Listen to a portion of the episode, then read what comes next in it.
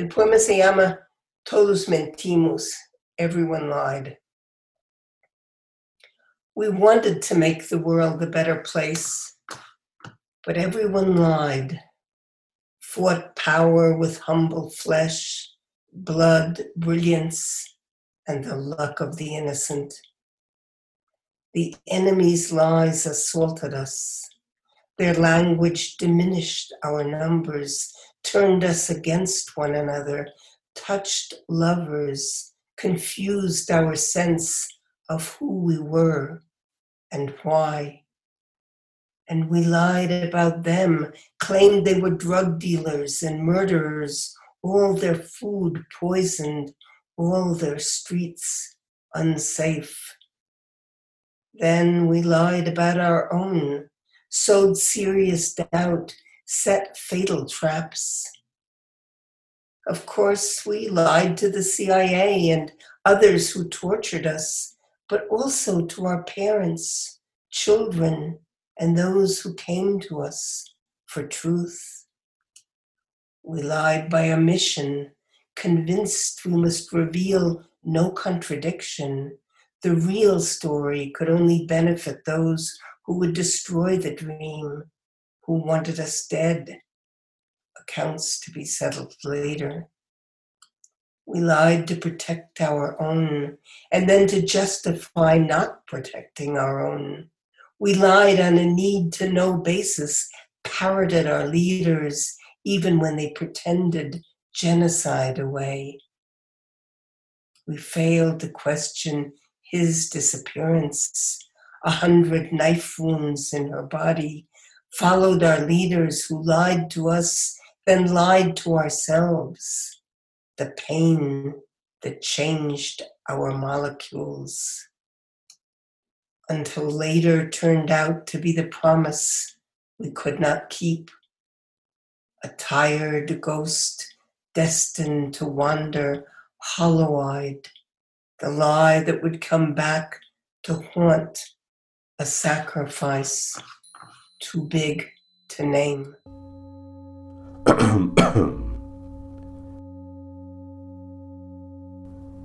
Bienvenidos al Gran Hotel Abismo, un podcast edificado a la orilla de la nada, de lo absurdo, de los despeñaderos de nuestras vidas cotidianas.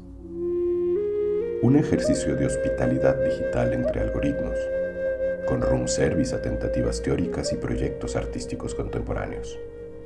Cama doble o cama separada, sin vista al mar, con vista al abismo.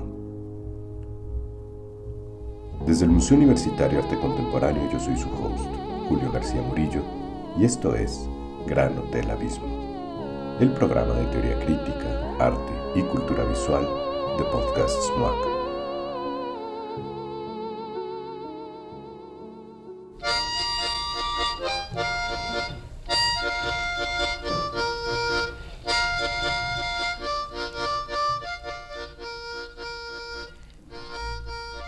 Medio ante el vértigo contemporáneo, puede encontrar en el buró de su habitación o solicitar en recepción nuestra guía de lectura desde el barranco, una serie de sugerencias editoriales para observar los cataclismos globales, escuchar los levantamientos subterráneos y denunciar las decepciones nacionales en este vasto y desértico territorio planetario.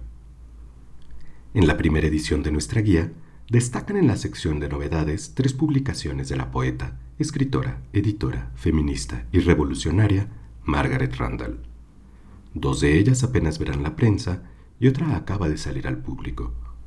En marzo de 2020 se publicó I Never Left Home, Poet, Feminist, Revolutionary, un libro editado por Duke University Press y descrito como una memoria de tiempo y lugar. Próximamente, New Village Press de Nueva York publicará My Life in 100 Objects, un libro en el que diversos objetos se convierten en lenguaje para contar trayectos de una vida revolucionaria. En estos dos libros también se puede consultar el trabajo de Randall como fotógrafa, una faceta de su producción que aprendió en La Habana durante la segunda década de la Revolución cubana en los años 70. Por último, se publicará pronto Starfish on a Beach, The Pandemic Poems, o en su traducción al español, Estrellas de Mar sobre una playa, los poemas de la pandemia. Una selección de escritos realizados durante los primeros meses de la cuarentena global por el coronavirus. El libro saldrá en inglés por la editorial San Antonina Wings Press y en español en una alianza colombo-argentina por Abisinia y Escarabajo Editorial. Para este sexto episodio de Gran Hotel Abismo, que es parte de nuestro dossier Teorías de la Pandemia, Elba Peniche Monfort y Julio García Murillo entrevistaron por telellamada a Margaret Randall hasta su casa en Albuquerque, Nuevo México. Margaret vivió en México entre 1961 y 1969 periodo en el que editó con el poeta mexicano Sergio Mondragón la revista El Corno Emplumado. A lo largo de su trayectoria ha publicado más de 90 libros de poesía, prosa, ensayo, antologías y fotografía. Este episodio se desarrolla de manera bilingüe. Conversamos con Randall en español y leyó algunos poemas y narraciones en inglés. Puede acceder de manera directa a ambas versiones de los textos en la sección de podcasts de la página web del MOAC. En este episodio hablamos de cornetas de jazz y plumas de Quetzalcoatl, de revoluciones, de fascismos contemporáneos, de mapas, amistades y pasaportes falsos y uno que otro viaje. Sean bienvenidos al Gran Hotel Abismo.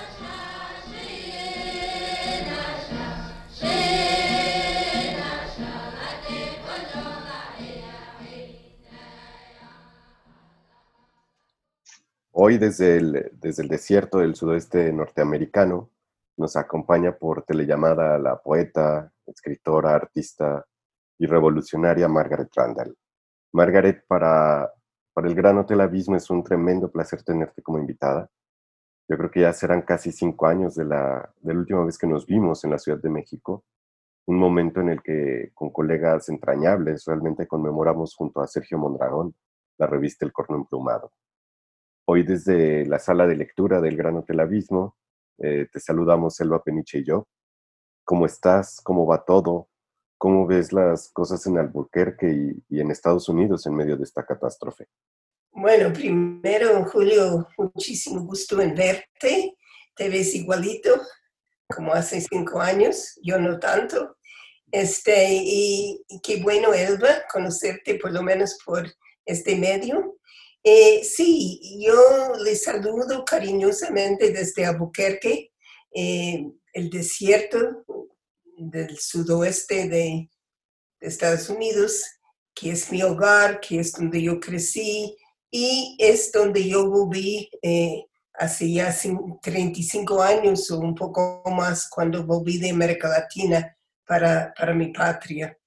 Este, como bien dices, Julio, eh, es un momento tremendo, realmente inesperado, aunque eh, quizás debíamos haberlo esperado, este, pero sorprendente, trágico, este, terrible en muchos sentidos y al mismo tiempo eh, que muestra una bondad, una generosidad entre la gente individualmente, ¿verdad? Como sabes, pues yo vivo en un país que en estos momentos tiene un gobierno eh, neofascista, ¿no?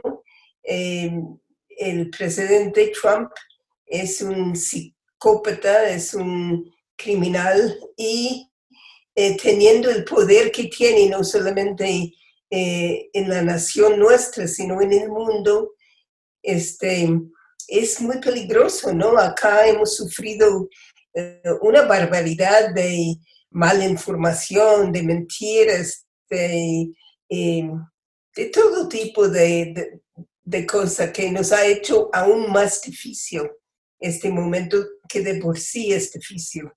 Eh, yo tengo la suerte de vivir en un estado, Nuevo México, donde tenemos una administración actualmente muy buena. Eh, nuestra gobernadora demócrata es todo lo contrario de Trump, ha manejado muy bien eh, la crisis aquí en Nuevo México. Además, Nuevo México es un estado muy despoblado, casi uno de los más despoblados del, del país.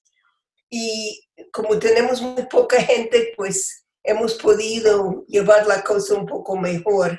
Eh, donde tenemos, eh, donde es más preocupante la cosa en este estado es en dos condados en el, en el norte el noroeste del estado, donde está la reserva, una parte de la reserva Navajo indígena, y eh, donde hay también varios pueblos, eh, no muy grandes, pero eh, con gente, seguidores de Trump que no quieren tomar precauciones, que se hacen los machos, ¿no? Y entonces allí sí ha habido muchísima muerte. Entonces tenemos esa desigualdad en el Estado, como en todo el país, ¿verdad? Eh, y yo personalmente, como tengo hijos en el Uruguay, en México, en, eh, y nietos y en Estados Unidos también, en, en, Nueva York, y nietos en Australia y Francia y, y muchos lugares, pues también me ha preocupado, ¿no? La vida de ellos, pero hasta el momento parece que están bien, así es que eh, estoy feliz por eso, ¿no? La, la crisis ha sido rara porque eh, ha producido actos de generosidad, de, de cariño, de ayuda mutua entre la gente y a los niveles gubernamentales, sobre todo federal, eh, cosas realmente tremendos, criminales, ¿no?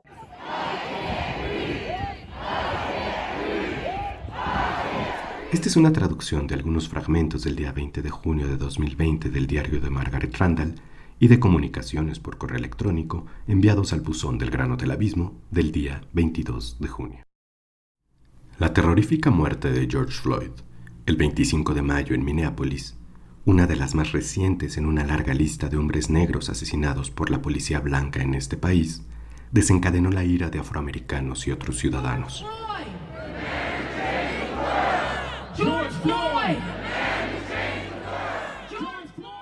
Las protestas han sido inmensas y continúan fuertes en cada ciudad y pueblo. Los jóvenes que las dirigen, predominantemente miembros de Black Lives Matter, no se están rindiendo su primer demanda fue la reducción de fondos en los departamentos de policía y proscribir prácticas como estrangulamientos y contención del cuello que frecuentemente resultan en muerte.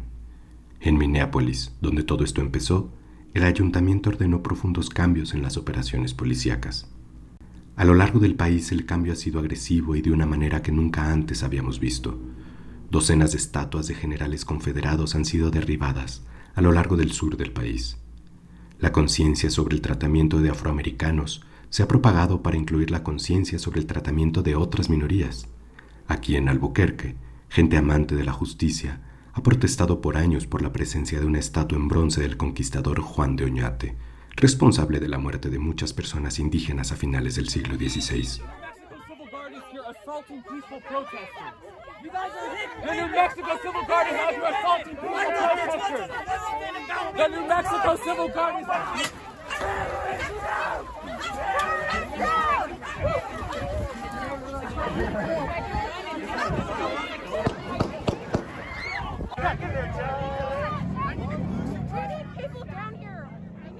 La semana pasada, un grupo de manifestantes atacó la estatua intentando retirarla. Miembros de un grupo local de derecha atacaron a los manifestantes y uno de los primeros le disparó a uno de los segundos. La víctima aún se encuentra en condición crítica. El tirador fue detenido pero después liberado. Las autoridades alegaron no tener suficientes pruebas. El alcalde de Albuquerque ordenó la remoción de la estatua el próximo día. Y sí, las cosas van cambiando rápidamente. En los últimos días, lo más sorprendente para mí ha sido la remoción de la gran estatua del presidente Theodore Roosevelt de la entrada del Museo de Historia Natural de Nueva York y la evidente bofetada a Trump en la ocasión de su concentración en Tulsa el pasado 20 de junio, pues el estadio tenía lugar para 19.000 personas y apenas llegó la mitad.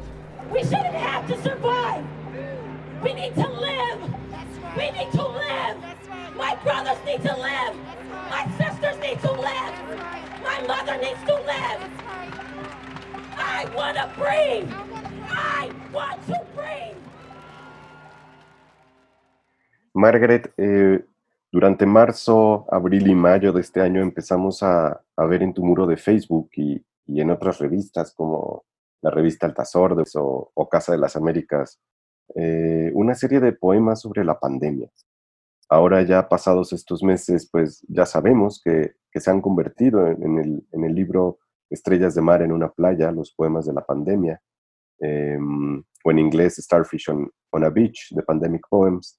Eh, ¿Cómo concibes la, la escritura de, de, este libro en, en este momento? Tan pronto yo empecé a escribir y esos poemas, ponerlos en mi página de Facebook, empecé a tener tremenda respuesta, ¿no? De, de mucha gente, me sorprendió y, y, como, era como que me posesionó, ¿no? no a veces eh, me encontré escribiendo dos, tres, hasta cuatro poemas en un día. Cuando me pasa algo eh, bueno, malo, intenso, lo que sea, bueno, mi, mi respuesta, mi reacción inmediata es un poema, ¿no? Entonces, eh, me encontré escribiendo uno, dos, tres, varios días, creo que fueron cuatro poemas en un solo día. Claro, después los trabajé, ¿verdad? No siempre salieron en el primer momento como, como han quedado. Esto es Spiral, poema que aparece en el libro de próxima publicación Starfish on a Beach. Spiral. We are learning a new language, virtual pronunciation we practice daily, absent the spoken word in this era of discordant isolation. We have time, all the time in the world, until we have none. If the pandemic moves in spiral, all the graphs are wrong. All the statistics, beliefs we hardly remember as the virus comes to stay. To learn to think in spiral means ridding ourselves of arrogance. We are no safer than, no better than, no whiter or more citizen than divesting ourselves of covert pride, we move up with the spiral to inhabit a wiser place. Margaret, y además del poemario de la pandemia, queríamos preguntarte por este otro libro recién salido del horno, I Never Left Home, eh, libro de tus memorias. Eh, ¿Cómo fue la idea de escribir este libro? cómo fue el proceso de escritura y cómo fue el ejercicio de, hacer memoria de las distintas etapas de tu vida, ¿no? En este libro que además de una memoria sobre tu vida, pareciera una memoria sobre el siglo XX. Para ubicar un poco ese, ese libro, eh, te diré que yo ni siquiera sabía que estaba escribiendo mis memorias empecé escribiendo hace como dos años, creo. Empecé un, día se me ocurrió escribir sobre mi vida en Nueva York en los años 50, mi vida entre los poetas beat, entre los eh, pintores abstracto expresionistas. Y eh, yo pensé que estaba escribiendo un ensayo. Nunca había escrito sobre este periodo de mi vida, pero Barbara siempre sabía, sabía que yo estaba escribiendo mis memorias, me lo dijo. Eh, terminé ese capítulo y, eh, y me fui atrás a la generación de mis abuelos, mis padres, mi niñez, mi juventud. Eh, después de allí se insertaba lo de Nueva York. Después pasé a México y después, bueno, pasé a Cuba, Nicaragua y a mi vuelta a Estados Unidos, así como 35 años, eh, cuando volví, me, el gobierno me ordenó deportado por el contenido de, de algunos de mis libros, mi, mi, lucha por quedarme en el país, mi caso migratorio, eh, mi reconocimiento de, de mi condición de, eh, de lesbiana, Um, etcétera, etcétera, ¿no? Mi relación con Bárbara, que ya lleva 34 años. Entonces, el libro salió en marzo y yo, empecé, yo tenía una gira de 11 ciudades norteamericanas eh, para presentar el libro. eh, comencé la gira, llegué hasta Minneapolis, Minnesota, y allí es donde vino la pandemia y bueno, todo lo demás se canceló, se, se pospuso.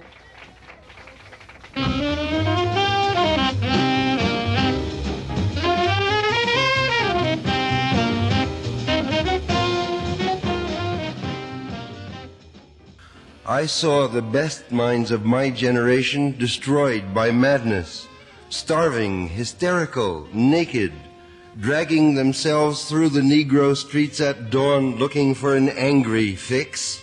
Angel headed hipsters burning for the ancient heavenly connection to the starry dynamo and the machinery of night.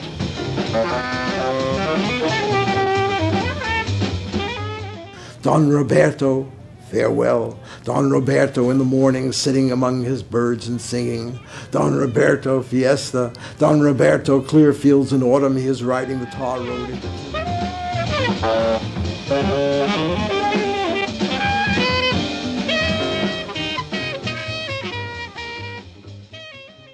En sus memorias, Randall dedica un largo capítulo a su vida en México en los años 60. Uno de los pasajes más intensos refiere a las lecturas en casa del poeta norteamericano Philip Lamantía. En estas veladas conoció al poeta y su futuro colega y compañero Sergio Mondragón, y juntos se dieron cuenta de una necesidad inmediata, la de generar un órgano que edificara puentes literarios en los dos lados del río Bravo. Entonces nació El Corno Emplumado, una revista trimestral que en su título ya evocaba la corneta estruendosa del jazz y las plumas de Quetzalcoatl. Su primer número aparece en enero de 1962 y su constancia continúa hasta 1969.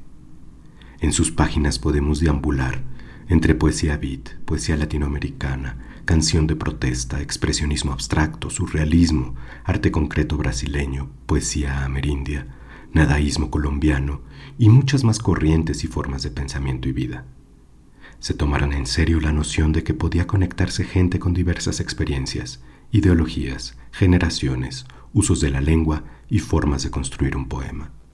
Y sobre todo, creían que la poesía podía cambiar el mundo. El Cornum Plumado, The Plumed Horn, is a magazine of poetry, prose, letters, art from two hemispheres. Editada en español e inglés y publicada en la Ciudad de México, a magazine whose pages conform to the word instead of whose words conform to pages. y con las cuales se pretende crear la publicación que hace falta. Hoy día, cuando las relaciones entre los países de América son peores que nunca, we hope El Cordon Plumado will be a showcase outside politics for the fact that we are all brothers. Margaret, el, el capítulo más largo, y ya nos lo dices en tus nuevas memorias, es el que se titula When Stones Weep, o que podríamos traducir al español como Cuando las piedras lloran. Y este es un capítulo dedicado a tu vida en México del, del año 1961 a 1969. Cuentas cómo llegas con tu hijo Gregory, cuentas también, por ejemplo, tu amistad con Agustí Bartra o con, o con la arqueóloga Lorette Sejourné.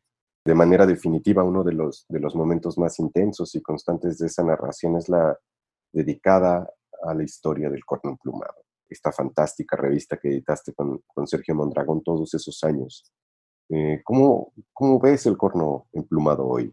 Yo sé que es tal vez una pregunta tramposa. Claro, cuando hacíamos el corno, Sergio Mondragón y yo teníamos 25 y 26 años, este, éramos dos jóvenes, no teníamos idea eh, de la importancia que iba a tener la revista, respondió a una necesidad de un pequeño grupo de poetas eh, mexicanos, norteamericanos, nicaragüenses, peruanos, etcétera, que eh, queríamos leernos en traducción, queríamos este, eh, conocer los poetas, los mejores poetas entre cada grupo, en cada país. Y bueno, hicimos la revista respondiendo a esa necesidad.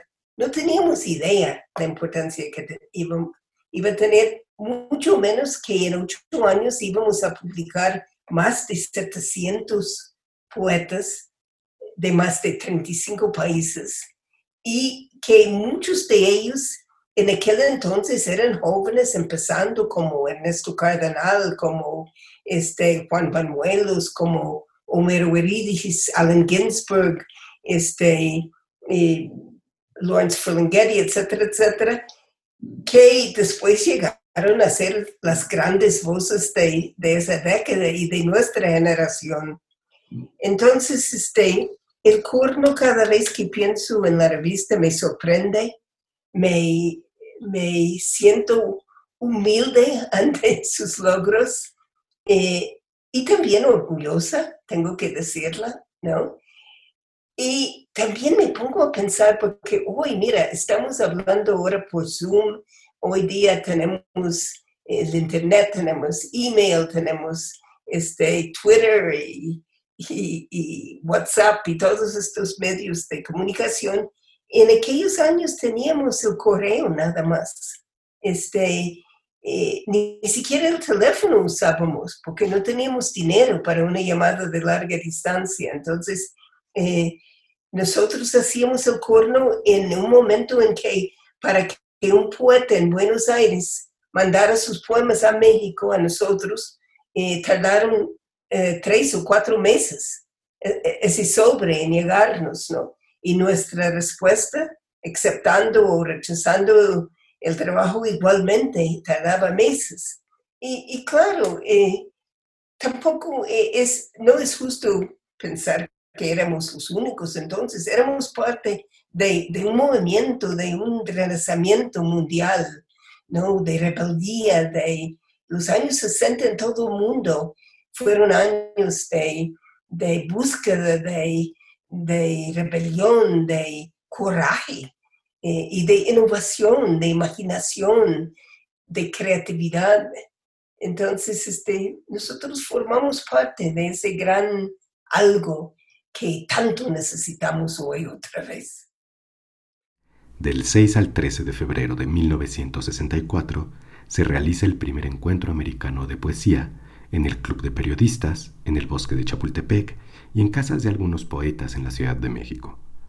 El evento fue patrocinado por Henry Miller y organizado por las revistas Eco Contemporáneo, editada por Miguel Greenberg de Argentina, y las revistas mexicanas Pájaro Cascabel, editada por Thelma Nava, y El Corno Emplumado.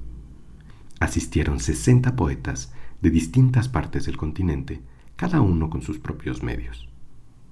Randall recuerda que el poeta salvadoreño Roque Dalton apareció con unos papeles arrugados y contó cómo pudo llegar al encuentro porque los muros de la cárcel clandestina donde la CIA lo interrogaba en Centroamérica fueron destrozados por un terremoto y logró escaparse.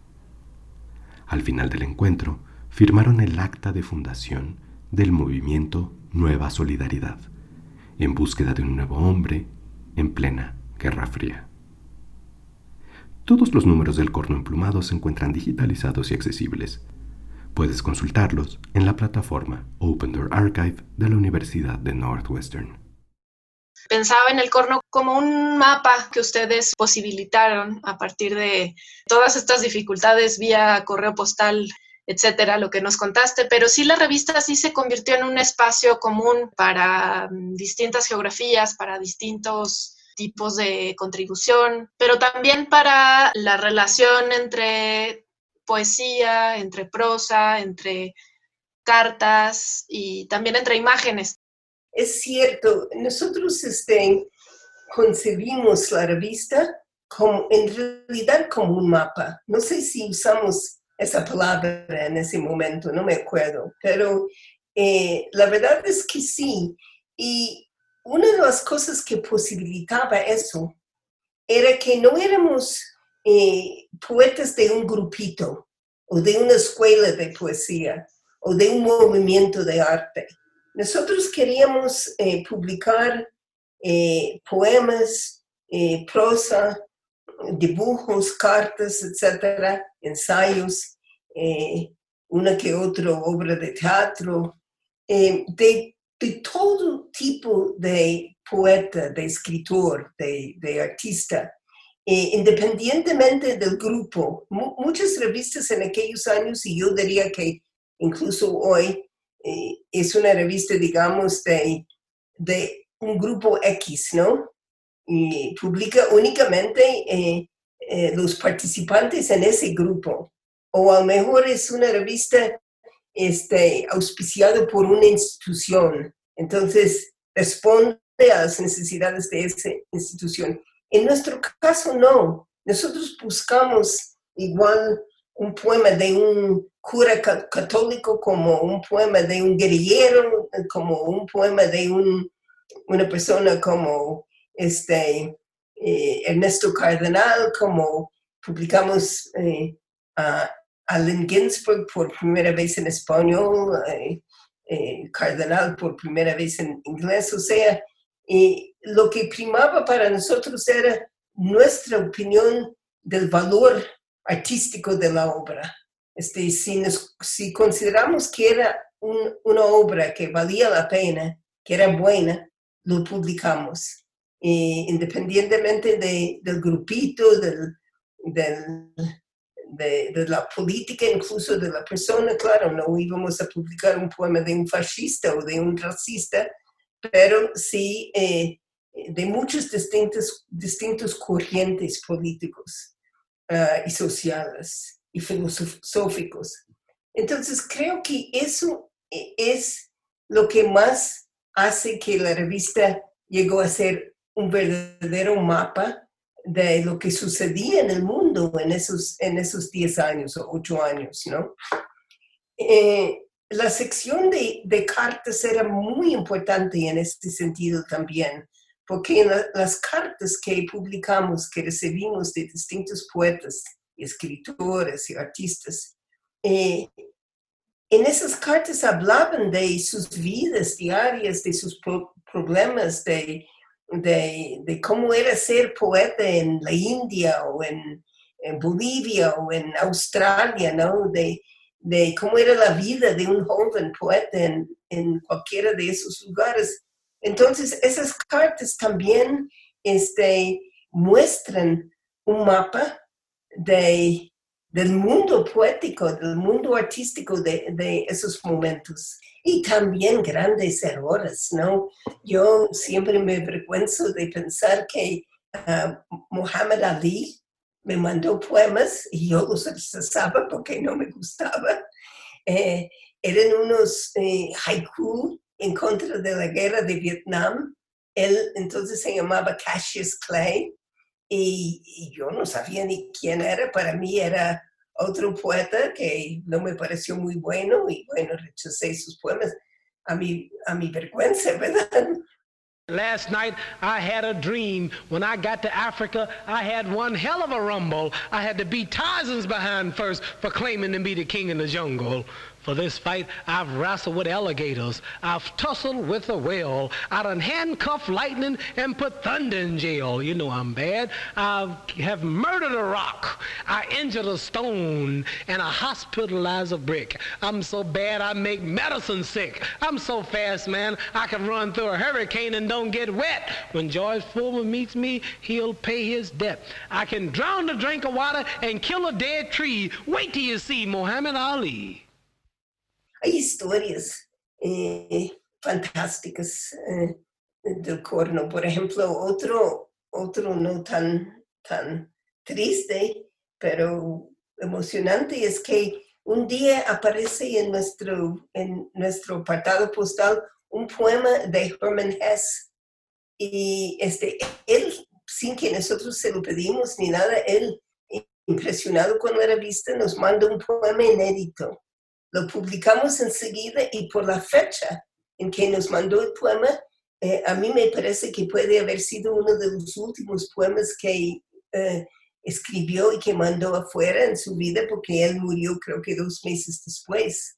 Así es que hay momentos así, ¿no? Hay también la historia de Norman Mailer, que era un amigo mío de Nueva York, de mis años en Nueva York, nos mandó poemas que tampoco me parecieron, y yo los rechacé y él estaba tan, eh, le pareció tan, tan ridículo que yo hubiera rechazado sus poemas que me mandó un cheque por 15 dólares para ayudar con la revista, ¿no? O sea, eh, tiene sus, sus historias lindas y feas y de todo tipo, ¿verdad? Pero Fueron ocho años fantásticos, realmente extraordinarios.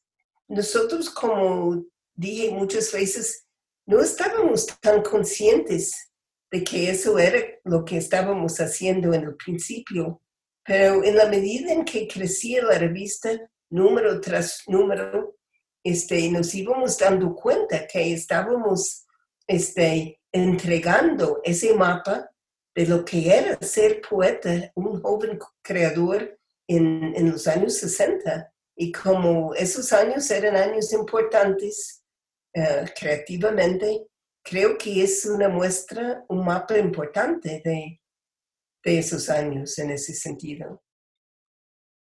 El corno emplumado cerró de manera abrupta como consecuencia de su apoyo al movimiento estudiantil de 1968. Margaret Randall tuvo que huir de México en una odisea cuyo destino final fue Cuba.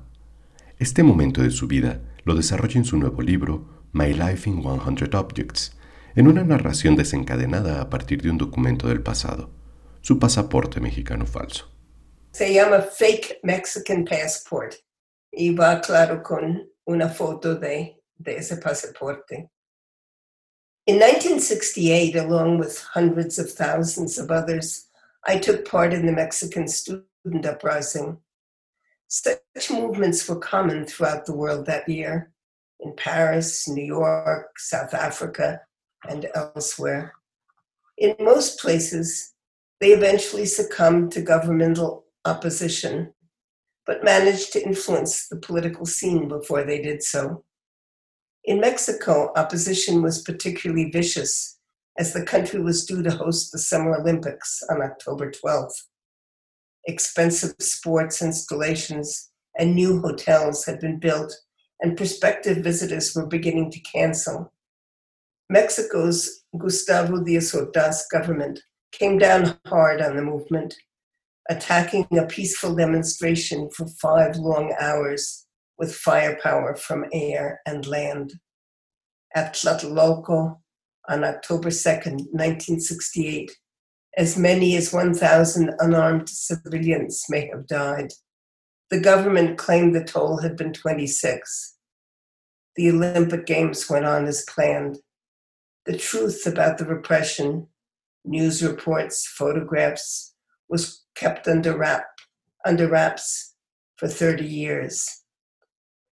In 1969, as the year anniversary of our movement approached, many of us hoped to honor our dead, exiled, or imprisoned comrades.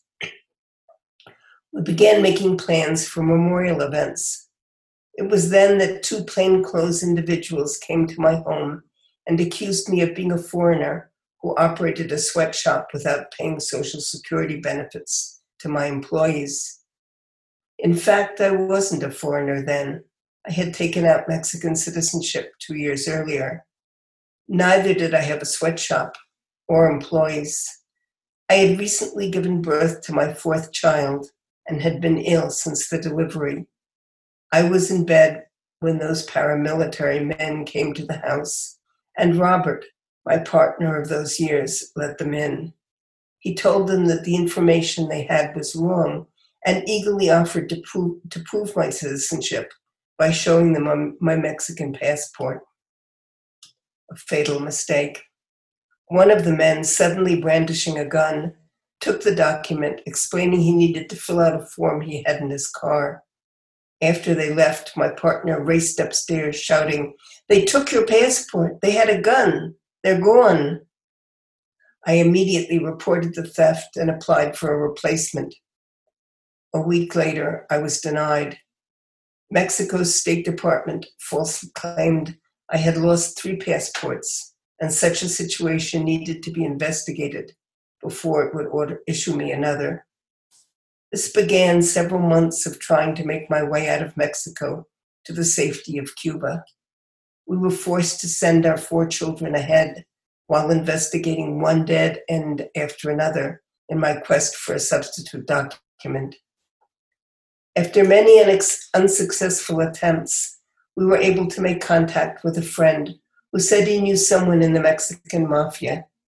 For a price, 200 US dollars, this man could give me a false passport that I could then use for my escape.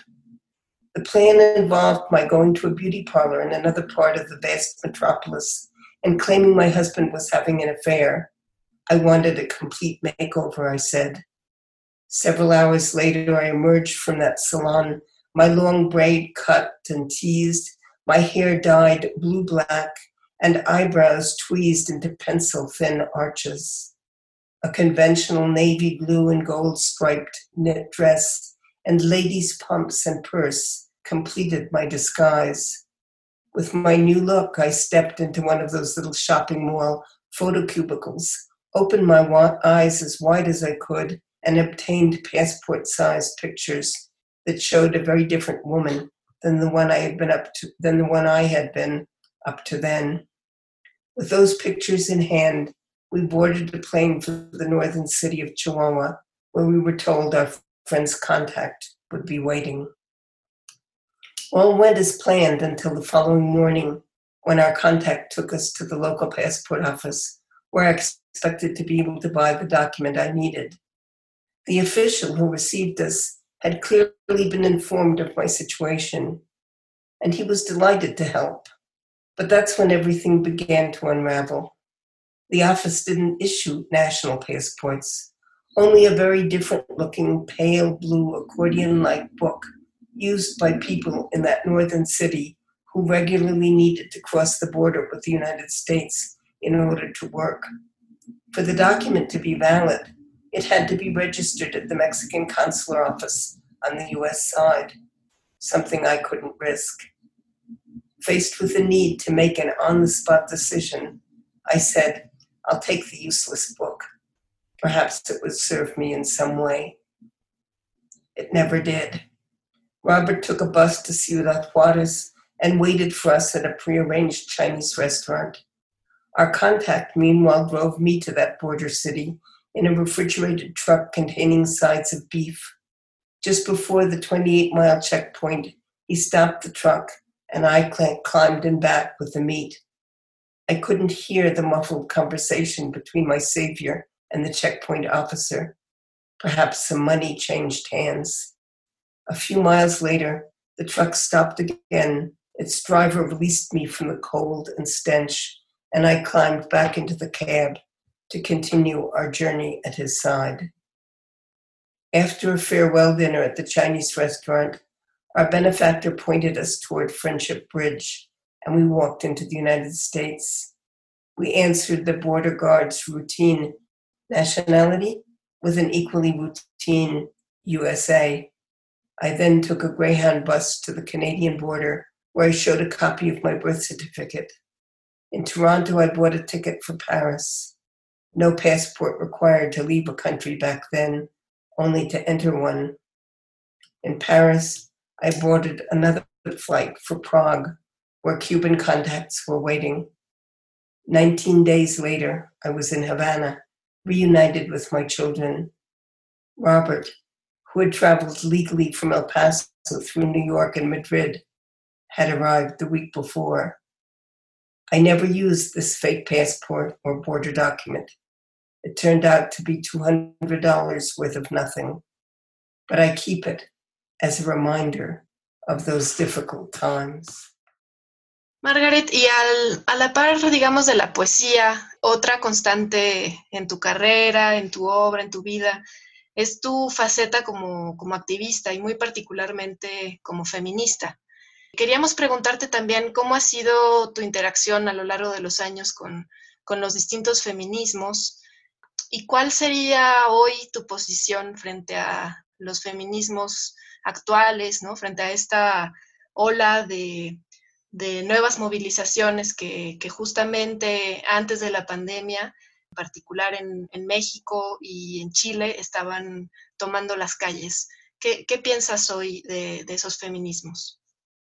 Como tú sabes, para mí el feminismo es uno de los pilares de, mi vida, ¿no? Es enormemente importante y lo ha sido por décadas, ¿no? Desde finales de los 60 en México, donde yo empecé a leer los primeros textos de eh, feministas que venían de Estados Unidos, de Europa, eh, e incluso, incluso eh, produje ese libro chiquito que a lo mejor conoces que se llama eh, Las Mujeres. Em, imagínate, la mujer es, mitad, es la mitad de, de, la población mundial, un poco más de la mitad, ¿no? Y sin embargo ha sido por siglos, por milenios, este, el grupo marginado, eh, apagado, dejado sin voz, sin acción, sin eh, eh, poder jurídico, sin, sin todo, ¿no? la condición de la mujer varía según la cultura, según el país, pero yo no creo que hay un país en la tierra donde la mujer no sufre un tipo importante de, de prejuicio, ¿no? de, de sumisión, de, de, apagamiento. ¿no? En Estados Unidos en los últimos dos años ha sido, no, por ejemplo, la, eh, el surgimiento de Me Too, ese movimiento que ha costado incluso varios hombres eh, poderosos sus, sus trabajos, sus empleos, sus eh, varios han ido a la cárcel, etcétera, por crímenes que fueron más o menos aceptados socialmente hasta muy recientemente. Ahora, cuando suceden estas cosas, cuando hay un auge, como ha habido en Chile, como tú notas, como ha habido en muchos países, España también, Estados Unidos, eh, cuando hay un auge así, también hay su contra, ¿verdad? Eh, el patriarcado y se pone furioso y no va a permitir eh, que eso eh, sigue así, ¿no? Ese progreso, digamos, del feminismo. Y, y bueno, empieza con sus maniobras y, y siempre hay un, una... Eh, no encuentro la palabra, pero hay una, una respuesta fuerte, ¿no? Una respuesta fuerte y peligroso, ¿no? Eh, pero yo creo que vamos, vamos este, progresando con dos este, pasitos adelante, un, paso atrás, etc. En general vamos, vamos progresando. Eh, hay muchos feminismos también, tú lo sabes, ¿no? Y para mí, eh, necesito decir que el feminismo para mí más bien es una herramienta es, es la mejor herramienta para analizar el poder, donde quiera que sea. Entonces, el feminismo, como el marxismo, nos da eh, herramientas para analizar la economía, eh, las clases sociales. Bueno, el feminismo nos da herramienta para analizar eh, el poder.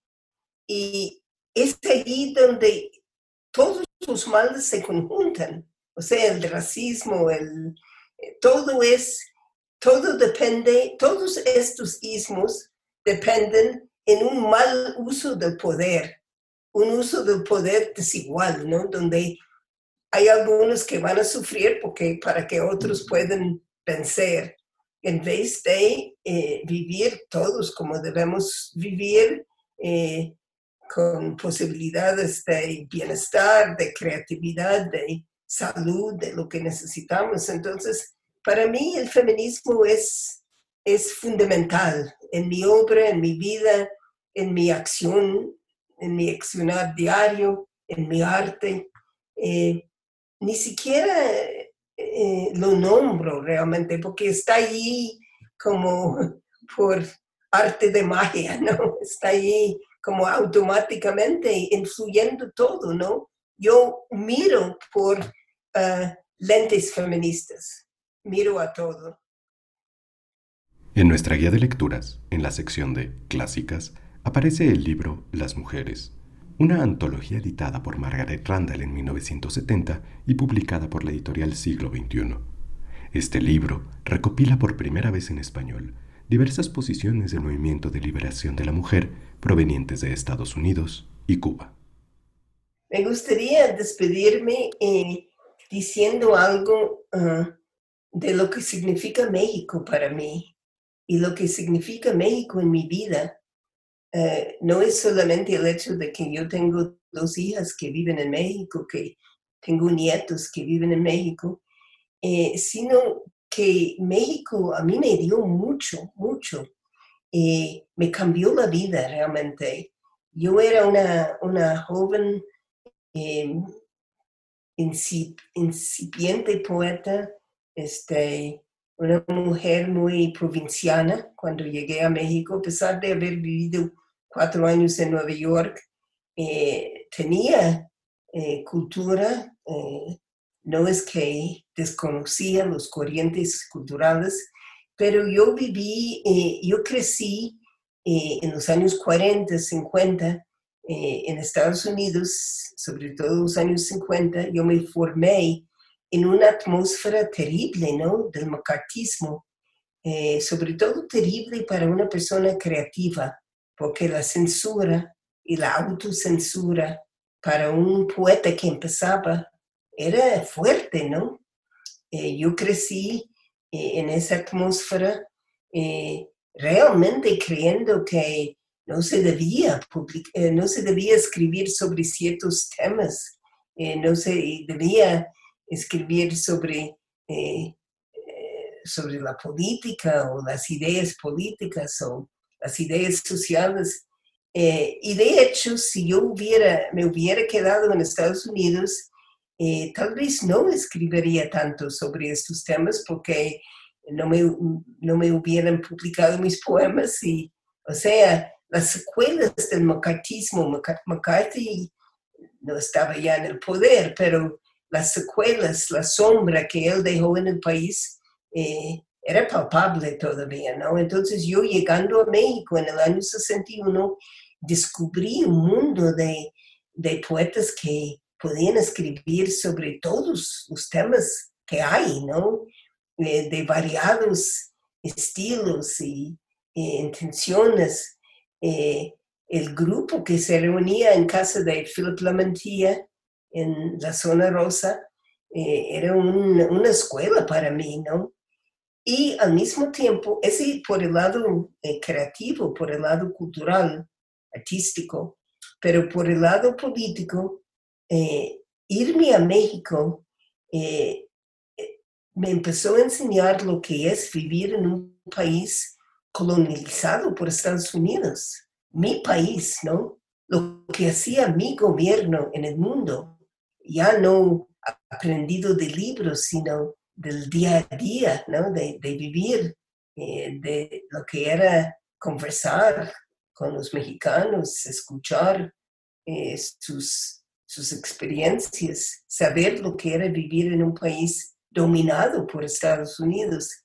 Entonces, esos años que viví en México eh, se adentraron en mí de una manera permanente eh, tal vez suena un poco romántico un poco este, presumido de mi parte, ojalá que no, pero yo me considero tan mexicana como norteamericana, ¿no? Entonces, quisiera terminar eh, despidiéndome por decirles lo, feliz que estoy de poder haber tenido esta conversación que se va a escuchar en México, porque yo vivo constantemente deseando este, devolver al pueblo mexicano lo que el pueblo mexicano me ha dado a mí. Nos llaman agitadores, llorona a todos los estudiantes. Nos llaman agitadores, llorona a todos los estudiantes.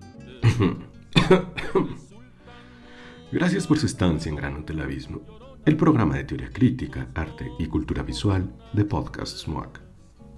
Agradecemos la entrevista, los correos y la generosidad de Margaret Randall. En este capítulo, tomamos fragmentos de audios de la película El corno emplumado de Nicolenka Beltrán Fierro y Annette Mette Nielsen. La edición de este episodio, Nunca salí de casa, estuvo a cargo de Adán González. Asesoría en guion y edición por Rivka Richter Gestión de medios por Ana Cristina Sol y Vanessa López. Logística y asistencia de producción por Isabela Contreras y Alejandra Monroy. Investigación de contenidos por Elba Peniche Monfort, colaborador en entrevista y elaboración de guion con Julio García Murillo, locutor y productor. La grabación, con sus sonidos desérticos, se realizó desde casa de cada quien. Revisa nuestro hashtag estés. Este episodio es parte del programa desmaterializado de la Cátedra Extraordinaria Helen Escobedo y fue posible gracias a un apoyo de Fundación BBVA. Para futuras reservaciones, consulta nuestra programación en moac.unam.mx, diagonal programas, diagonal podcasts, así como en nuestras plataformas digitales. Esto fue Gran Hotel Abismo. Pero en su defensa quedan llorona sus miles de compañeros. Y este poema, como muchos poemas míos, em, se dirige a la idea, a, a, la necesidad, a la importancia de la memoria, porque para mí una de las cosas que los gobiernos, los oficiales tratan de borrar es nuestra memoria, la memoria colectiva, la memoria individual. Entonces el poema se llama Memory Tries to Get Our Attention. Memory wanders the earth in this era of pandemic and fear. She whispers stories of past plagues, reminds us of holocausts and genocides, tells us this too shall pass. Memory tries to get our attention with books, songs, graphs, even humor, assures us the friendly touch we miss today will still be there tomorrow. But memory herself is exhausted, battered by an onslaught of mixed messages, history books with missing chapters, biased news reports, self proclaimed scribes. She insists she is as timely as science and hope, tries to take her seat at the table of experts, get us to see her for who she is at a time when she knows she's needed as never before. Listen to memory calling. Ask our elders for her tales of pain and heroics, kindness and relevance. She will take your hand if you give her yours.